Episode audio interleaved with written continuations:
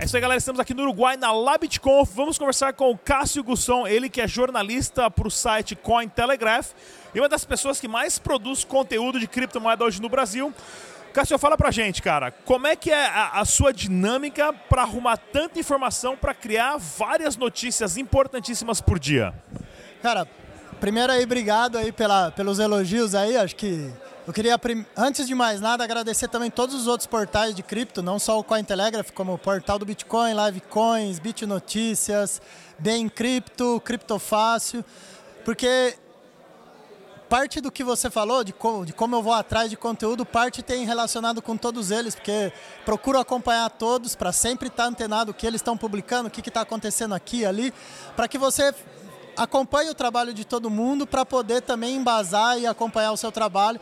E aí, o, o, o, parabenizar todos os portais de cripto do Brasil que vem fazendo um trabalho excelente, cobrindo, tentando dar conta de cobrir toda essa diversidade de, do, do mercado de criptomoedas no Brasil e no mundo parte do meu trabalho é esse, é acompanhar o que esses portais vêm fazendo para me embasar e escrever notícias sobre o que vem acontecendo no mercado cripto e também conversar com o pessoal da comunidade, com você, com todas as outras pessoas que têm informações e que às vezes no insight a gente descobre uma informação aqui ali.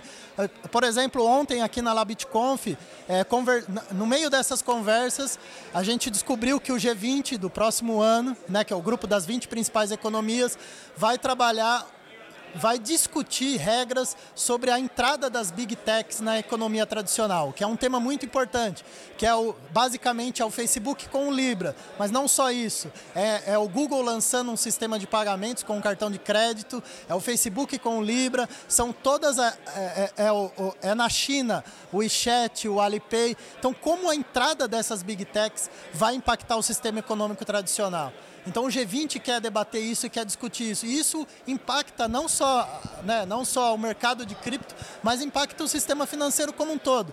E isso a gente descobriu aqui numa conversa com, com pessoas aqui que nos pontuaram de que ó, fica atento que o G20 o ano que vem vai debater a, essa criação de regras. Muito legal. Sem contar também, pessoal, que todos os portais que você mencionou, os youtubers, quando a gente se encontra em evento, a galera fica todo mundo junto. Não existe uma competição. Existe uma competição profissional, mas é uma galera unida, é uma galera que se ajuda, troca, compartilha informação.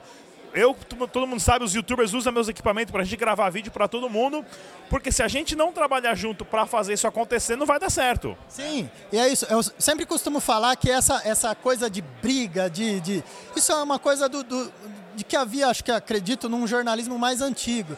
O jornalismo hoje, novo, desculpa a palavra, mas você não escreve mais para o leitor. Você escreve para o Google. Se o Google não, não acha que aquele seu conteúdo é relevante, ele não vai ranquear aquele conteúdo no Google. Então, poucas pessoas vão ler aquele conteúdo. Infelizmente, você escreve porque você acredita, você trabalha para que vá, aquele conteúdo atinja mais pessoas, para conscientizar mais pessoas. Então não é que o leitor é irrelevante, não, o leitor é muito importante, mas você tem que adotar técnicas no seu texto para poder uh, uh, trabalhar com o algoritmo de comunicação do Google. Então muda um pouco a construção do jornalismo, aquele jornalismo onde ah, o cara da Folha não falava com o cara do Estado, que eu acho que isso é besteira. E a, além disso, o nosso mercado é um mercado pequeno, se comparado ao mercado tradicional de finanças e o mercado tradicional de notícias. Então, quanto mais a gente conversar e mais a gente trocar conteúdo, mais a gente vai ter informação para informar melhor o leitor. Vou dar um exemplo do, no caso da Atlas Quanto e no caso do grupo Bitcoin Banco. Cada um dos jornais divulgou em algum momento informações exclusivas sobre esses casos. E a leitura dessas informações e trocar ideia com essas pessoas sobre isso enriquece o seu texto, enriquece o seu conteúdo para que lá na frente quando você for abordar esse assunto, você já tem um background maior para poder falar sobre esses temas. Muito legal, pessoal. Cointelegraph é, se não me engano, o maior site de criptonotícias do mundo. Hoje no Brasil, com vários escritores com, criando conteúdo em português. São, são notícias, inclusive, que a gente passa no nosso canal.